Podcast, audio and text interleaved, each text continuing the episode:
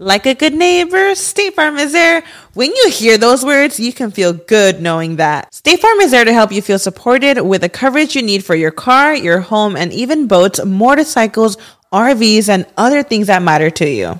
Now, let me tell you, girl, I don't got a boat, a motorcycle, or an RV, but State Farm covers my home and my car.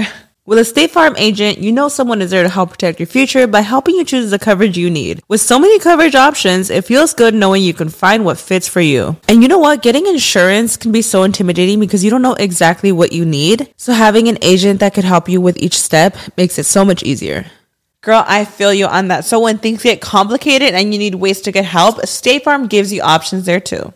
Maybe you like to handle things in person or on the phone with your local agent, or you prefer to do it on statefarm.com or on the award winning app. State Farm lets you do things your way.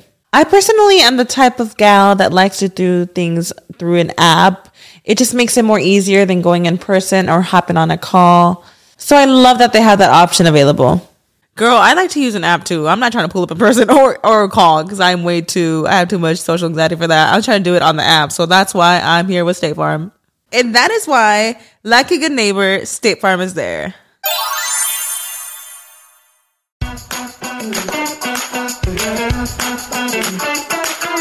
Hola, ¿qué tal? Bienvenidos a un episodio más de Rollos de Mujeres.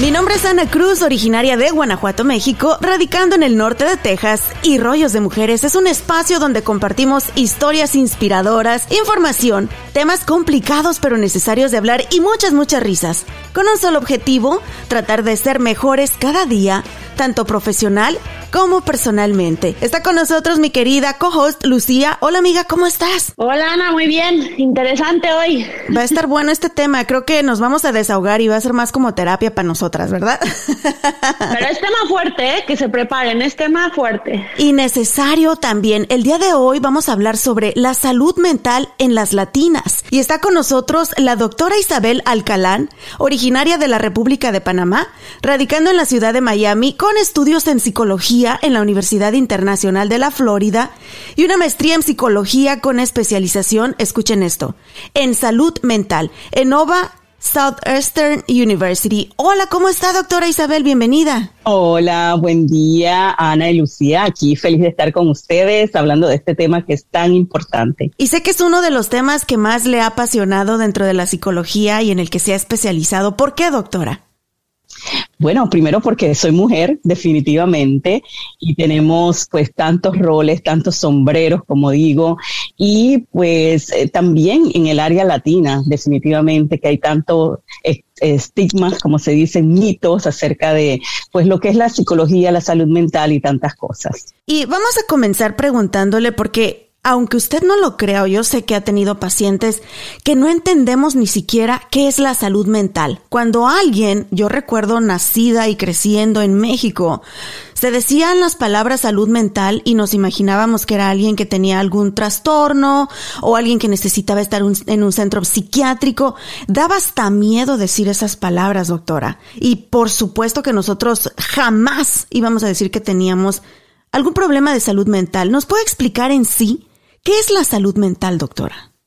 Bueno, la salud mental en general, eh, así como la salud física, ¿verdad? Que uno quiere tenerla óptima, esa salud, asimismo la salud mental y tiene que ver con nuestros pensamientos, cómo nos manejamos, nuestro comportamiento y son o sea, podríamos hablar todo el día acerca de la salud mental, pero pues es un estado donde estamos bien, eh, se puede decir, en nuestra área eh, familiar, individual, en el trabajo y tantas cosas. Sí tiene que ver eh, con trastornos mentales, definitivamente, en la psicología, pero también con cualquier persona que esté pasando momentos de duelo, por ejemplo, momentos con sus emociones, ¿verdad? Especialmente las mujeres que somos más emocionales. Entonces es importante importante conocer esto de la salud mental. ¿Y cuáles son los factores que influyen en tener una buena salud mental o en el necesitar ayuda? Todos pasamos por momentos difíciles en esta vida, sabemos, ¿no? Tenemos problemas, dificultades, las mujeres, como dijo,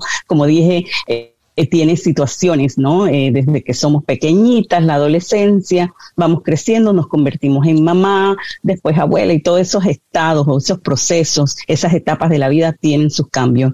Pero cuando, como tú dijiste, necesitamos una ayuda. Ok, estoy triste. Una cosa es la tristeza normal de un duelo, de una pérdida, a una depresión clínica. Ya cuando hablamos de una depresión clínica, en este ejemplo, es cuando ya no funcionamos, no funcionamos dentro del hogar, ya tenemos situaciones eh, con nuestro estado de ánimo definitivamente, pero también con la alimentación, el no dormir bien y cosas que no te hacen funcional en la vida diaria es cuando necesitas ayuda. Estamos hablando de las mujeres el día de hoy, pero ¿por qué es diferente una mujer y un hombre en cuanto a la salud mental? Bueno, eh, primeramente porque somos biológicamente diferentes, ¿no? Hay ciertas eh, teorías que dicen que el cerebro de un hombre es diferente a la mujer.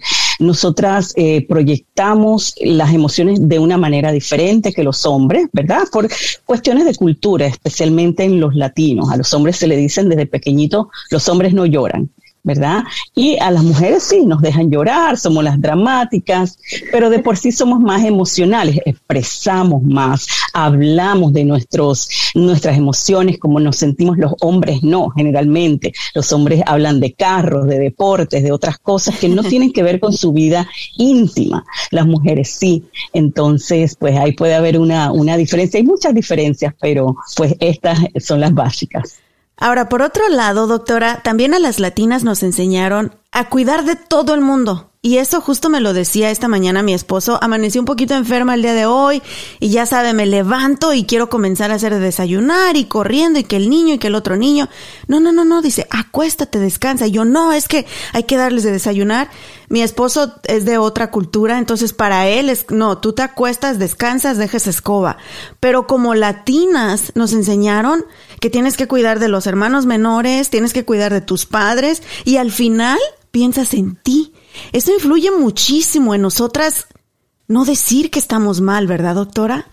Así es, de por sí, pues en la mayoría de los casos las mujeres somos así, como que no podemos estar tranquilas, tenemos un, ¿verdad? Un catarro, un flu y nos levantamos de esa cama. Sin embargo, como dicen por ahí, los hombres con un catarrito ya están que le duele todo. Dígamelo. Y no se levantan de la cama. Eh, eh, amamos a los hombres, es lo que están pues escuchando. Pero pues en, en ciertas culturas también se ve esto más predominante, ¿no? Como tú dices, nos enseñaron que la mujer tiene que saber cocinar, que atender su hogar y tantas cosas. Y eso tenemos pues encima de nosotros. De otras culturas tal vez no lo vean tan como nosotros los latinos, pero es algo que de verdad nos hace levantarnos, atender al niño, aunque nos duela todo el cuerpo. Sí, y ahora estamos en un país y también en una era donde Siento que las mujeres nos hemos echado aún más al costalito. Somos profesionistas, nos gusta también ser exitosas en nuestras carreras, pero nunca nadie nos quitó de la lista de tareas el ser mamá, el ser esposa, el atender nuestros hogares, así que entre más, más nos echamos encima, doctora. Y esto tarde o temprano somos como una olla de presión y explotamos porque le metemos a nuestro cuerpo y a nuestra mente más de lo que pueden. ¿Qué nos recomienda para que podamos, ahora sí que como dicen, eh, quitarnos cositas que no debamos y poder cuidar de nuestra mente en este sentido? Claro, es importante lo que tú dijiste, porque años atrás las mujeres se dedicaban al hogar a su familia, no salían a trabajar. Ahora la mujer es emprendedora, tiene una carrera igual que, que, el esposo. Entonces ahora nos pusimos, como tú dijiste, más carga porque el hecho de salir a trabajar no nos quitó los deberes del hogar aunque no debería ser así. Es un hogar compartido, el esposo debe cooperar también, pero en la cultura latina todavía hay eso.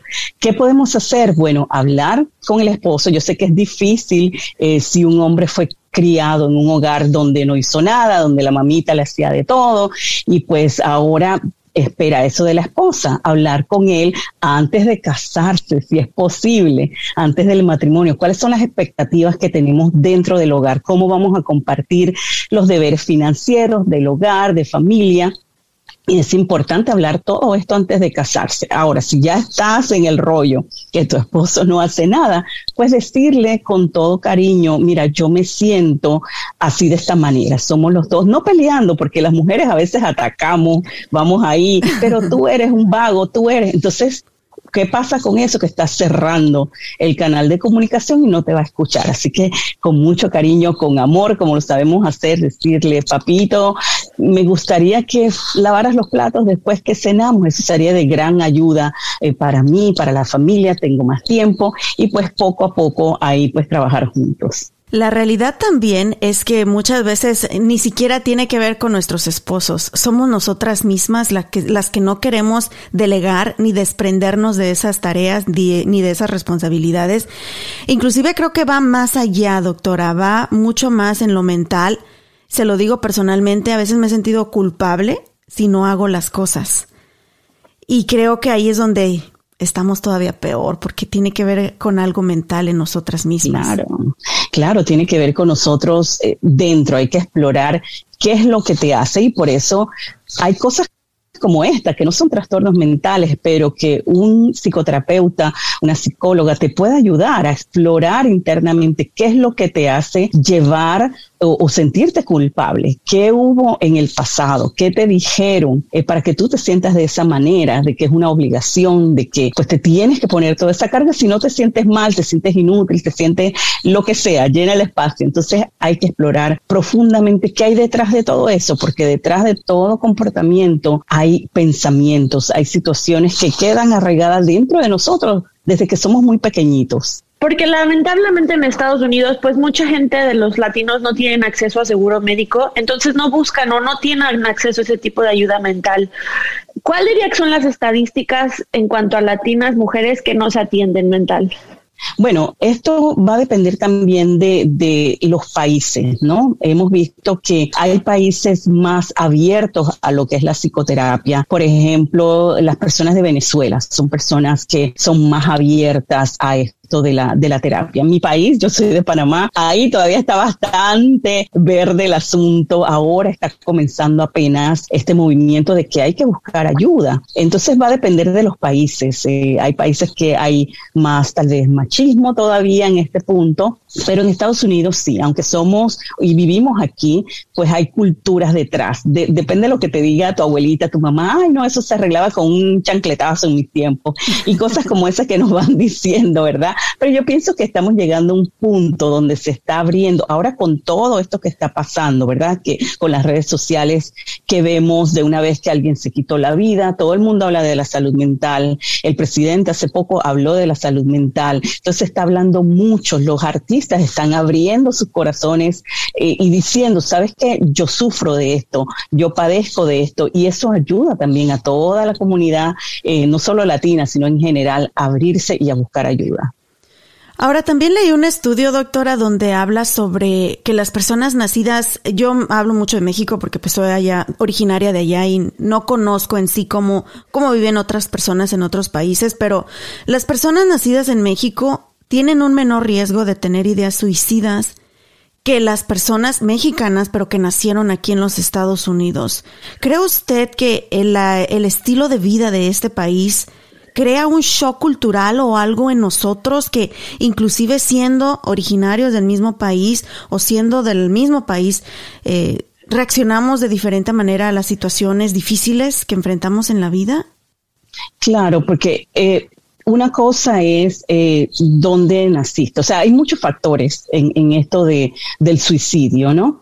Muchos factores, eh, cómo creciste, eh, antecedentes familiares, eh, la cultura en sí. No es lo mismo vivir en nuestros países a la presión que se vive en Estados Unidos. La gente de nuestros países cree que aquí se vive feliz, que todo es en abundancia, pero aquí hay que trabajar muchísimo. Aquí hay personas que tienen dos, tres trabajos para poder subsistir con sus familias. Entonces, hay el factor que heredamos, ¿verdad? De, porque hay dos factores de riesgo que nos lleva, que lleva a las personas al suicidio. Es eh, la, la, lo que es salud mental, trastornos como la depresión principalmente, la depresión clínica y también lo que es el abuso de sustancias. Entonces, esos son dos factores de riesgo bien, bien fuertes dentro de lo que es pues el suicidio. Entonces, eh, tal vez allá en nuestros países hay más eh, coinonía, eh, ¿verdad? Eh, compartimos con los vecinos, nos conocemos. Aquí puedes vivir al lado de mucha gente y no conoces a tu vecino. Entonces, a veces están como más aislados. Eh, lo que es la aculturarse a, esta cultura, valga la redundancia, eh, no es fácil al principio. La gente a veces está presente aquí, pero con el corazón allá. Y extraña muchas cosas. La gente entra en depresión, no es lo que yo esperaba. Son tantas cosas que pueden afectar a una persona para pues cometer un suicidio. Yo recuerdo cuando estaba en México, nunca, o no sé, no sé tú, Lucía, tú también viviste muchos años en México. Yo nunca escuché de alguien que se quitara la vida, mucho menos adolescentes, doctora. Y llego aquí a este país y es el pan de cada día desafortunadamente. Y respecto a las sustancias que usted acaba de mencionar, eh, al, menos donde yo vivía, éramos tan pobres que en lo que menos pensaba era en comprar sustancias que nos iban a hacer daño. Nuestro objetivo día a día era encontrar cómo íbamos a sobrevivir, cómo íbamos a comer. Pero yo creo que la facilidad que muchas personas tienen aquí respecto al dinero, eso también nos, no, nos está haciendo daño. Y eso de la depresión, de no hablar con nadie, de no... En, en México todo era fiesta, doctora. Nos pasaba algo malo y nos reíamos de ello. Y aquí nos pasa algo y de verdad que nos afecta emocionalmente muchísimo, muchísimo. Y pues eso me da tristeza porque me ha tocado vivir los dos mundos y sabe qué, doctora, me estoy adaptando a este y siento que me está afectando ya, como si yo hubiera mm. nacido también en este país.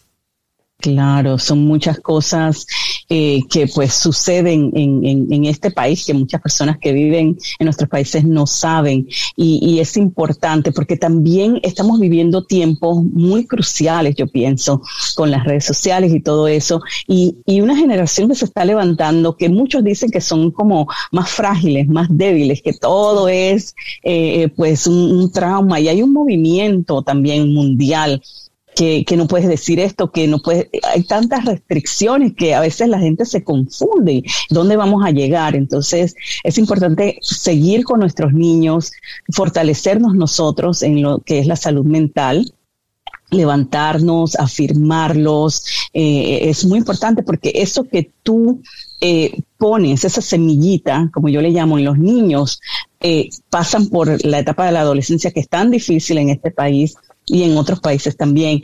Y pues, pero esta semillita queda ahí y fortalecerlo. Yo, yo creo mucho en la afirmación. A veces eh, los padres le hacen daño a los niños cuando están diciéndole cosas negativas y tú eres esto y le ponen etiquetas y esto los afecta en el futuro cuando llegan a, lo a la adolescencia. Entonces tienen un grave problema. Claro, y mencionando lo de México, por ejemplo, yo me acuerdo que mis papás a los 16 me decían, a ver, ¿te quieres tomar una cerveza? Te la tomas aquí conmigo. Nada de que te vas a esconder o que te vas con tus amigos. Aquí es hasta los 21. Es impresionante porque los niños, no, porque y afecta demasiado que tienen que esconderse y buscar y encontrar. Tú siento que los latinos en esa parte tenemos una palomita, un punto bueno en cuanto a enseñarle a los hijos en casa los excesos. Así es, es muy importante eh, pues hablar, la comunicación dentro de los hogares, que a veces aquí por tantas razones el papá tiene que trabajar todo el día, no hay esa eh, pues comunicación con los hijos. Pero esto, esto más que ser aquí o allá, es cuestión de, cultura, yo pienso, o sea, de generación en generación. Si mi papá habló mucho conmigo, yo quiero hacer eso con mis hijos, lo que trabajó. Eh, pero es importante lo que tú dices, sí, mantener esa comunicación con papá, sentirme libre, de que yo con cualquier problema puedo acercarme a mi papá. A veces aquí veo tantos adolescentes que tienen ese problema, que el papá no escucha, el papá no habla, eh, no es partícipe de, de, la crianza del hijo, entonces es bastante grave. Doctor, hablamos que la depresión es una de las enfermedades mentales. ¿Qué otras enfermedades podemos sufrir nosotras como mujeres latinas para saber que, que están ahí? Que tengamos un poquito más de información, que hagamos investigación y que también vayamos y buscamos ayuda cuando sintamos que estamos pasando por algo de eso. La depresión, ¿qué más, doctora? Bueno, dentro de la depresión, hay varios tipos de depresión que muchas personas no saben que hay varios tipos. Está la Major Depressive, que es la mayor, como le decimos, la, la más eh, fuerte, eh, clínicamente hablando, eh, que es la que produce pues situaciones de, querer quitarse la vida. Está lo que es la bipolaridad, que antes le llamaban maniático depresivo, que también pues tiene esta depresión ahí. Está el, el eh, ciclotimia, creo que se llama en español, eh, que son ciclos, son más largas, menos profundas, pero por muchos años. Y pues esto se puede decir también lo que es la depresión postparto, que no se habla mucho. Eso tiene que ver también con las hormonas, con los cambios, eh, cuando la gente se siente abrumada, las mujeres, porque no duermen, no, no es lo mismo ya con un bebé. Tenemos también dentro de, esto lo que es la, la depresión de temporada, que se, eh, también se ve mucho en países donde cambia la hora ¿verdad? Que hay eh, menos, menos horas, menos luz del día. Oh, que oscurece temprano. Ajá, entonces la gente en, estados o en países donde eh, las horas del día son tan cortas, no toman el, rayos del sol, no duermen bien y se deprimen. Hay gente que se deprimen para esos, eh, para el invierno, ¿verdad? Que, que, todos los años, y a veces no es porque extrañan a la familia, sino por esto, por, porque no están recibiendo la luz del sol, que es importante en nuestras vidas. Tenemos también los que son los, trastornos alimenticios, que son más prominentes en las mujeres que en los hombres. Tenemos lo que es ansiedad. La ansiedad es algo también que está bien fuerte en mujeres como de 18, 25 años más o menos. Eh, adultos también, en adultos también tenemos eh, bueno, tantas cosas dentro de la salud mental, también, claro, hablando ya de, lo que es más profundo, esquizofrenia, eh, pues ahorita no se me viene a la mente todo la gama de, trastornos, pero sí sufrimos de, de muchas situaciones que no tengas pena en buscar ayuda. Doctora, ahora con esto, porque siento que nos han dado por todos los lados, COVID, redes sociales, pues, luchas de todo, ¿cuál ha sido la tendencia? ¿Qué ha sido lo que más se ha visto en mujeres latinas? En este tiempo del COVID, bueno, más que todo la depresión y la ansiedad. Yo pienso que son los dos eh, que se ha, se ha incrementado. Eh, no solo en las mujeres latinas, pero pues en el mundo entero, estas dos tendencias, entonces, eh, o trastornos mentales se llama específicamente, eh, ha, ido en aumento, la gente que de repente estaba comenzando, hablando de jóvenes, mujeres jóvenes, que comenzaban, vamos a decir, terminaron el, high school, van a la, universidad, vino la pandemia y estuvieron encerrados por dos años. He visto mucho la tendencia en adolescentes que tienen miedo de salir, que han desarrollado fobia social, que es otra también de, de las situaciones, que pues les cuesta la parte social, entonces tienen que como comenzar a trabajar en, en esas destrezas sociales para poder salir. Eh, mucho pánico también he visto, eh, trastornos de pánico y pues otras cositas por ahí también que se han ido incrementando. Ahora, doctora, ¿qué señales nosotros podemos observar en nosotros mismos para saber que necesitamos pedir ayuda. Porque si a mí me dicen, no, Anita, necesitas ir a terapia, yo me voy a esperar hasta que ya, como al limón, ya le exprimí todo el jugo, que muchas veces desafortunadamente ya es demasiado tarde. Entonces, para todas las mujeres que nos están escuchando en este momento, ¿en qué momento ellas necesitan pedir ayuda? Cuando sientan que, doctora. Claro, es muy importante lo que acabas de decir y es cierto, muchas personas esperan ya lo último, o sea, ponen la salud mental como último y, debería ser una prioridad, igual que la salud física. Es importante que, trabajas, que trabajes en ello.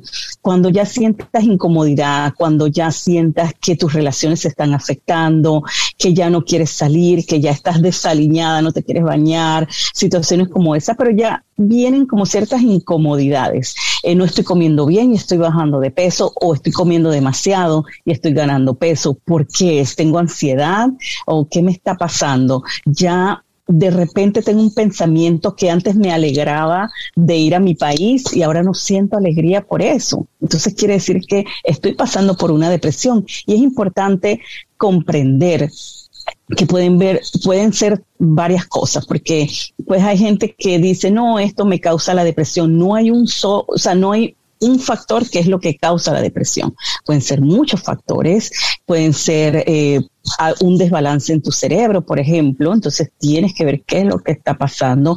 Tal vez es que no estás durmiendo bien. que dejaste de dormir y eso te afecta a tu estado de ánimo cuando vienen los pacientes a verme, lo primero que chequeo es eso, cómo están comiendo, cómo están durmiendo. Y algunos me dicen, no, cuatro horas, cuatro horas, eso no es suficiente para que tu cerebro pues descanse, tu cuerpo descanse y lógico nos va a afectar en el estado de ánimo, en la concentración, en, nos ponemos irritables, las mujeres lloramos a veces tantas cosas o a veces eso es otro de los síntomas, llorar sin saber por qué estás llorando. Bueno, vamos a explorar qué está pasando. Así que no tengan vergüenza de ir a buscar ayuda. Doctora, yo le tengo una confesión, un descubrimiento que hice y también quiero contárselo a nuestra audiencia, a nuestras mujeres que nos escuchan, para que sepan que a cualquiera le puede suceder. También me gustaría que nos dé un poquito más de técnicas de cómo nosotras como mujeres podemos cuidarnos de nosotras mismas. Hablamos de eso a continuación, ¿le parece? Me parece. Celebra el 5 de mayo en Traders Village de Grand Prairie. Acompáñanos este domingo primero de mayo para disfrutar de música en vivo todo el día y muchas más sorpresas. Por supuesto, también podrán comer rico, hacer sus compras y disfrutar de los juegos mecánicos de Prairie Playland. El brazalete para subirse a todos los juegos todo el día cuesta tan solo 5 dólares. Y durante mayo tendremos muchos eventos padrísimos. Recuerda, este primero de mayo celebrando el el 5 de mayo. El 8 de mayo tendremos Conjunto Fest. El 15 de mayo Salsa Event. Y el 29 de mayo el famosísimo y tan esperado Tejano Fest. La entrada es gratis y el estacionamiento cuesta tan solo 5 dólares en Traders Village de Grand Prairie. Aprovecha de las dulces ofertas que tenemos en el Río Grande esta semana para celebrar el Día del Niño. Llévate el chile en polvo marca Lucas Muecas con 10 unidades a 2.99. Mis favoritas, las deliciosas paleta payaso a 69 centavos cada una. Y las Nabisco Oreos, Honey Made Grahams, Onila Wafers, variedades seleccionadas a 2 por 7 dólares. Consulta los detalles en nuestra publicidad semanal con más productos con agua ahorros para celebrar el Día del Niño, hasta agotar existencias. Promoción válida del 27 de abril al 3 de mayo del 2022. Muchísimas gracias por continuar con nosotros en este episodio de Rollos de Mujeres hablando de la salud mental en latinas. Así es, aunque ustedes no lo crean, sigue siendo un gran tabú, un estigma el hablar de la salud mental en latinas. Y es súper, súper importante que sepamos cuándo necesitamos pedir ayuda y no llegar a ese punto donde es demasiado tarde y hablemos de cosas tan fuertes como la depresión y hasta el suicidio. El día de hoy está aquí con nosotros la doctora Isabel Alcalán, dándonos sus consejos profesionales y mucha información muy importante.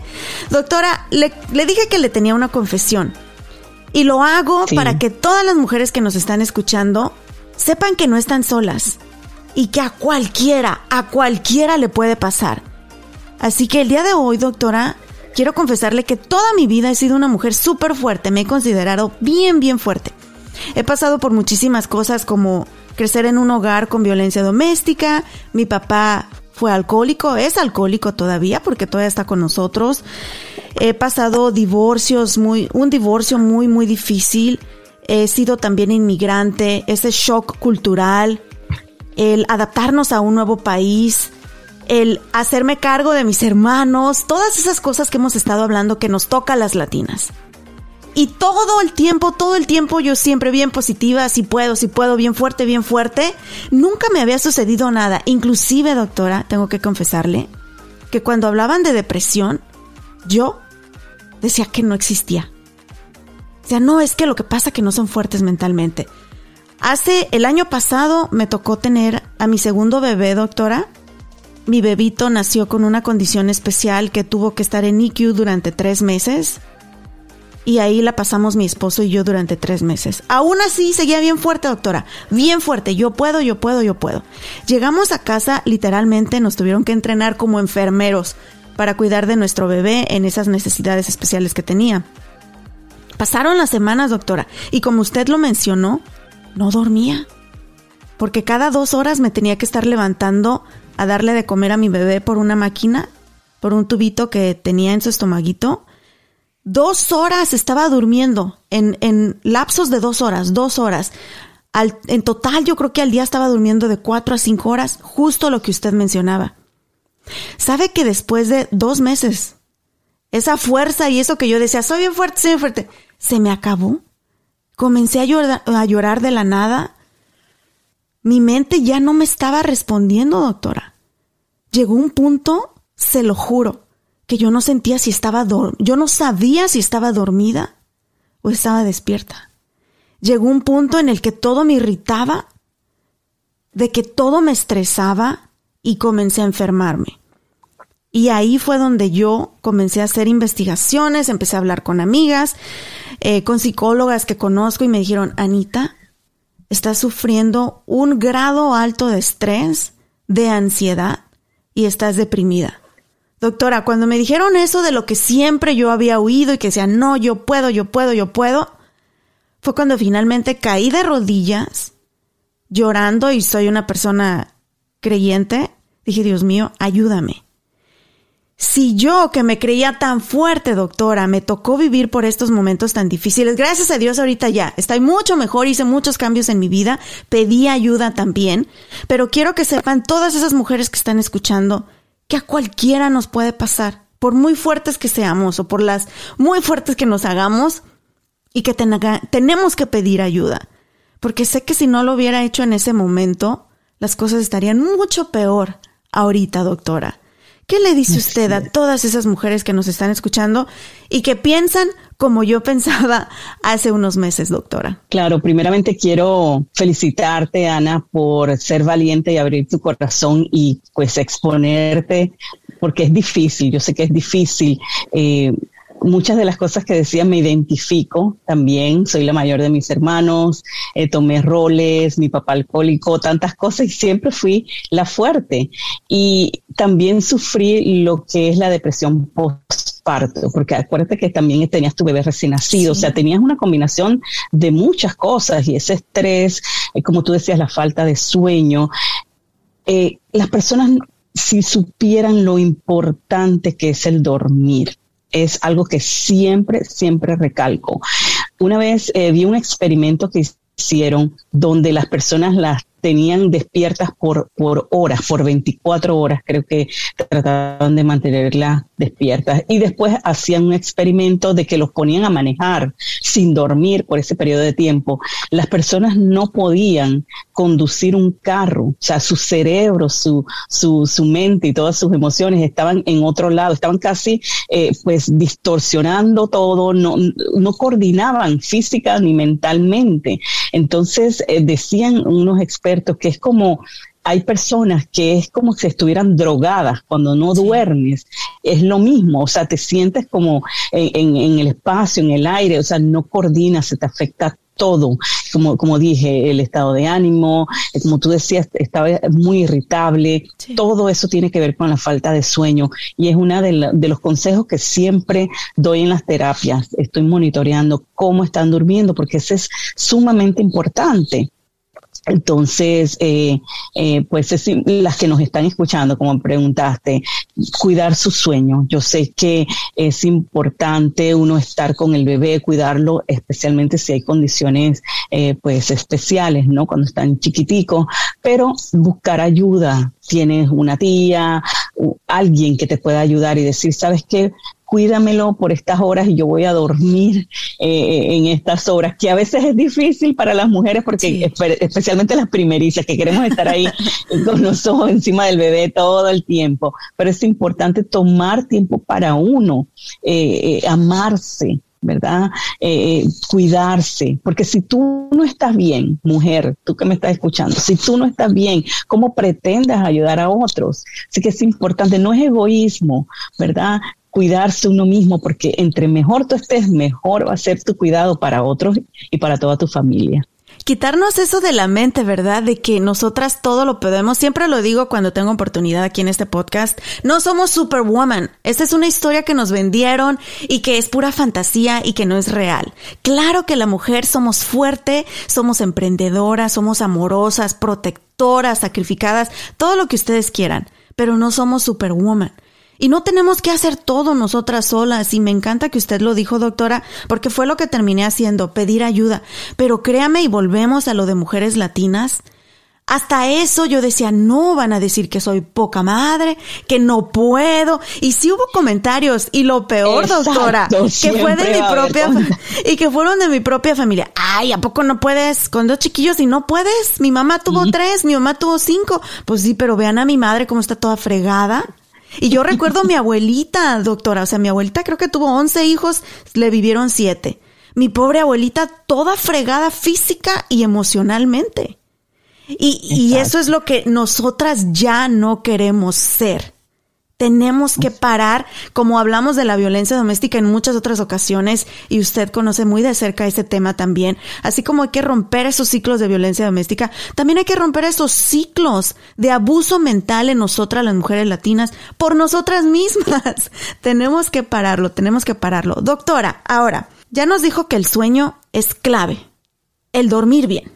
¿Qué otras cosas nos recomienda a nosotras las mujeres para ayudarnos a nosotras mismas respecto a nuestra salud mental. Otras cositas como el alimentarse bien, es importante. A veces por andar en el corre-corre, comemos a deshoras o comemos cualquier cosita que nos encontremos o lo que queda en el plato de los niños, ¿verdad? Entonces es importante que nos tomemos el tiempo de comer, de digerir los alimentos. El ejercicio es sumamente importante también porque pues va a soltar esas sustancias que necesitas como la dopamina, serotonina. Así que tomarte ese tiempo. Yo sé que también cuando hay niños pequeñitos no hay tiempo de darse una ducha así como de muchos minutos y dejar que el agua te caiga. es tan terapéutico. Qué rico. Y una, si tienes una tina, pues meterte ahí, tomarte un tiempo, decirle a tu esposo, ¿sabe qué? Mira a los niños por este, por esta hora estos 45 minutos que necesito para mí, un me time, como se dice aquí en Estados Unidos, es importante, pues esas cositas que nos van a ayudar en la salud mental. Yo soy soltera, no tengo hijos, llámenme, nada, siempre no tiene este rollo, no tiene este rollo de mujeres. es muy importante también, porque por ejemplo, yo no tengo yo no tengo necesidad de levantarme en las madrugadas para atender a nadie, ni marido que cocinarle. Entonces siento que las personas de mi generación o de mi edad o de mi circunstancia, por ejemplo, entramos en un ciclo vicioso que no puedo dormir porque estoy pensando en esto, entonces no duermo y no como bien, entonces cuando como mal, entonces es un ciclo que no te deja balancear entre lo mental y lo físico. ¿Cómo se puede romper eso? Para dormir, que es una de las de los puntos principales que estamos hablando hoy, eh, es importante crear una rutina. Yo le digo a las personas, tu cuerpo tiene que saber y tu mente tiene que saber que vas a dormir, que es hora de dormir. A veces traemos todos los aparatos a la cama, computadora, trabajamos. Eh, en la cama es un lugar sagrado, es para dormir. Entonces es importante crear esa rutina, darte un bañito, ponerte pijama, una hora antes por lo menos comenzar a preparar tu mente, tu cuerpo para saber que vas a dormir. Eh, con lo que tú dices, que tenemos esas cosas en la mente, ¿verdad? Ay, tengo que hacer esto, tengo que hacer lo otro. Tener como una libretita o algo eh, al lado, no el teléfono porque pues esa luz también nos afecta, eh, una libretica de, de, anotar, ok, para mañana tengo esto, esto, esto, porque si no vas a estar toda la noche pensando en eso. Entonces anotarlo y ya, ponerlo a un lado no comer eh, o no tomar cafeína por lo menos tres, cuatro horas antes de dormir, muchas veces, eh, o el dulcecito, la galletita por la noche, con el tecito con azúcar, y todo esto pues está en nuestra mente. O, en nuestro sistema, ¿verdad? Y no nos deja dormir. Estamos muy así, eh, despiertos. también otras cosas que tenemos en, en, la mente que dan vueltas y vueltas y vueltas y vueltas. Esos pensamientos, bueno, si tienes eh, una fe, pues orar es, definitivamente algo que nos ayuda a saber que, Dios está con nosotros, que lo va a cuidar de nosotros, eh, prepararse para, para esa mañana siguiente y pensar, hoy voy a dormir bien. Pensamientos es algo que es impresionante. A veces nos acostamos y decimos, ay, déjame ver cuántas horas voy a dormir. Son las 11 de la noche y me tengo que levantar. Eh, con eso nada más que parece tan sencillo, ya despertaste tu cerebro porque estás haciendo un cálculo matemático. Entonces es importante acostarte, eh, concentrarte en la respiración, el aquí ahora, respirar y, vas a ver, o sea, científicamente está comprobado que 15 minutos tú acostado sin moverte te vas a quedar dormido. Entonces, pues esas cositas, hacerlo, crear una rutina, tratar de ir a la cama a la misma hora cada noche y pues prepararse para esa linda noche de sueño. Y volviendo a lo que Lucía decía, esto de la depresión y, la salud mental no es exclusiva a edades o circunstancias. Y lo vimos, por ejemplo, con lo de COVID. Muchísima gente joven, soltera, entró en depresión porque esa vida social estuvo ahora sí que truncada por cierto tiempo y perdieron esa identidad que tenían, no encontraron su nueva identidad al estar encerrados y creo que también eso eh, eh, afectó a muchísima gente. Ahora, si hablamos de niños, doctora, hace, ¿qué será? Unos ocho meses más o menos, me tocó leer en las noticias algo tan triste. Una niña de 12 años, y mi hijo tiene 12 años, mi hijo el preadolescente, una niña de 12 años se quitó la vida, doctora una niña latina también, hablando de latinas. Imagínese la necesidad que hay de salud mental como para que una niña, para que piense en quitarse la vida. Claro, para los más pequeñitos, porque la depresión también existe en los niños pequeños. A veces, eh, pues como tú, tú mencionaste, que decimos, ¿qué preocupación puede tener un niño? Pero desde chiquitos hay situaciones en la escuela, de repente tienen una condición que no aprenden como otros, dislexia, ADHD y, y otras cosas que falta de concentración les afecta. Entonces se ponen muy nerviosos, hay niños que también pues nacen con ciertas características ¿no? El ambiente del hogar también afecta. Eh, es importante que los padres estén pendientes por esos cambios. En los más pequeñitos, si regresan a esa etapa previa, por ejemplo, el niño eh, estaba bien, entra a la escuela, no se orinaba en la cama, ahora se está orinando en la cama. Eso es una señal, algo está pasando. El niño todas las mañanas dice, ay, me duele el estómago, no quiero ir a la escuela o llora mira a ver qué es lo que está pasando en la escuela, que él pueda expresar. la preadolescencia, la adolescencia es una etapa que es bastante difícil, donde muchos trastornos se desarrollan en la adolescencia. Entonces, tener cuidado, estar pendiente los padres. Si tu hija de repente no quiere comer o si la obligas a comer y se para para el baño cada vez que termina de comer, eso es una señal. ¿Qué está pasando? ¿Está vomitando mucho?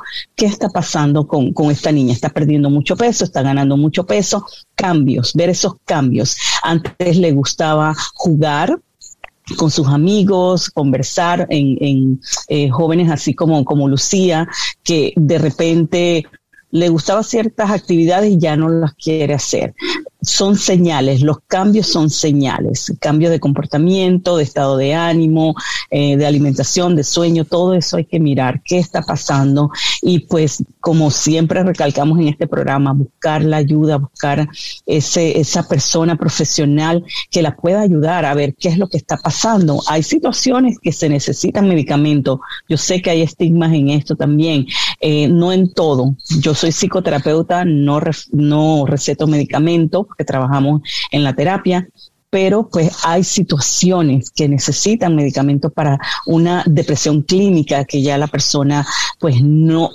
Hay gente que, que pone todo oscuro en el cuarto todo el día y eso le hace mucho daño. Y como tú decías también, esta pandemia nos ha afectado a todos, a los que eh, les gustaba ser sociales y, estuvieron encerrados, para ellos fue fatal, eh, para los que no sabían socializar y se encerraron, ellos felices, pero ahora les toca salir. Entonces somos seres sociales siempre y nos va a tocar enfrentar el mundo allá afuera que pues está difícil en estos tiempos. ¿Cómo se pueden utilizar las redes sociales para bien y no para mal en cuanto a nuestra salud mental?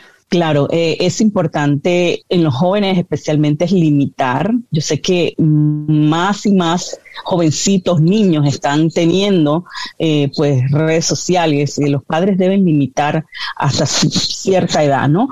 Eh, no tan pequeñitos. Y vemos también situaciones donde niños se han quitado la vida por cuestiones de las redes sociales, porque hay el cyberbullying, lo que es el bullying de las redes también, donde gente es muy cruel. estamos en un mundo que tristemente eh, le llaman los haters, ¿verdad? Los que están allá, que solamente están mirando qué pones para poner un comentario negativo. Eh, tristemente, y que se esconde, son cobardes porque se esconde detrás de un, un dibujo, no dan la cara, pero a veces eh, lo hacen de maldad, definitivamente no tienen más nada que hacer, triste por la vida de estas personas, ¿no? Pero, ¿qué podemos hacer nosotros? Eh, saber que las redes sociales es un mundo que muchas veces no es real, muestran muchas cosas lindas, que uno dice, ay, qué lindo que, porque nadie muestra, eh, o, pocos muestran la realidad de sus vidas. Entonces, eh, limitarlos, saber eh, que no tengo que estar ahí pendiente qué es lo que me ponen, que si te ponen algo negativo, pues piensa en esa persona, por esa persona, no es lo que yo soy. Trabajar en la identidad, como mencionó Ana, la identidad es algo tan importante. Y eso precisamente en nuestro libro, eh, el primer capítulo habla de, la identidad, de la individualidad del ser humano, que he visto que muchas personas que tienen problemas eh, de depresión o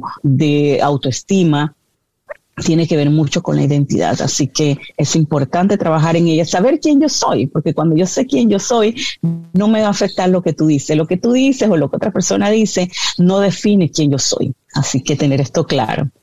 Pues muchísimas gracias, doctora Isabel Alacán, por esta plática que de verdad a mí en lo personal me ha ayudado muchísimo me imagino que también a ti, Lucía. Y, pero para todas las mujeres que nos están escuchando en este momento, que dicen, ¿y dónde encuentro información, Ana? ¿Cómo aprendo más del tema? Yo sé que usted tiene libros y que también tiene una conferencia muy, muy padrísima para las mujeres. ¿Cómo pueden encontrar esa información, doctora? Pueden visitar nuestra página www.isabel con una L alacan.com, isabelalacan.com. Ahí tienen toda mi información de las redes sociales. Estamos en Instagram como arroba DRA Isabel Alacán, todo junto. Eh, tenemos nuestros libros ahí, tengo un libro para niños, el libro este de familias transformadas que habla acerca de la identidad, de instruir al niño, de la adolescencia, del matrimonio, el perdón, del sistema familiar y la comunicación que son importantes dentro de, la familia y nosotros como seres humanos.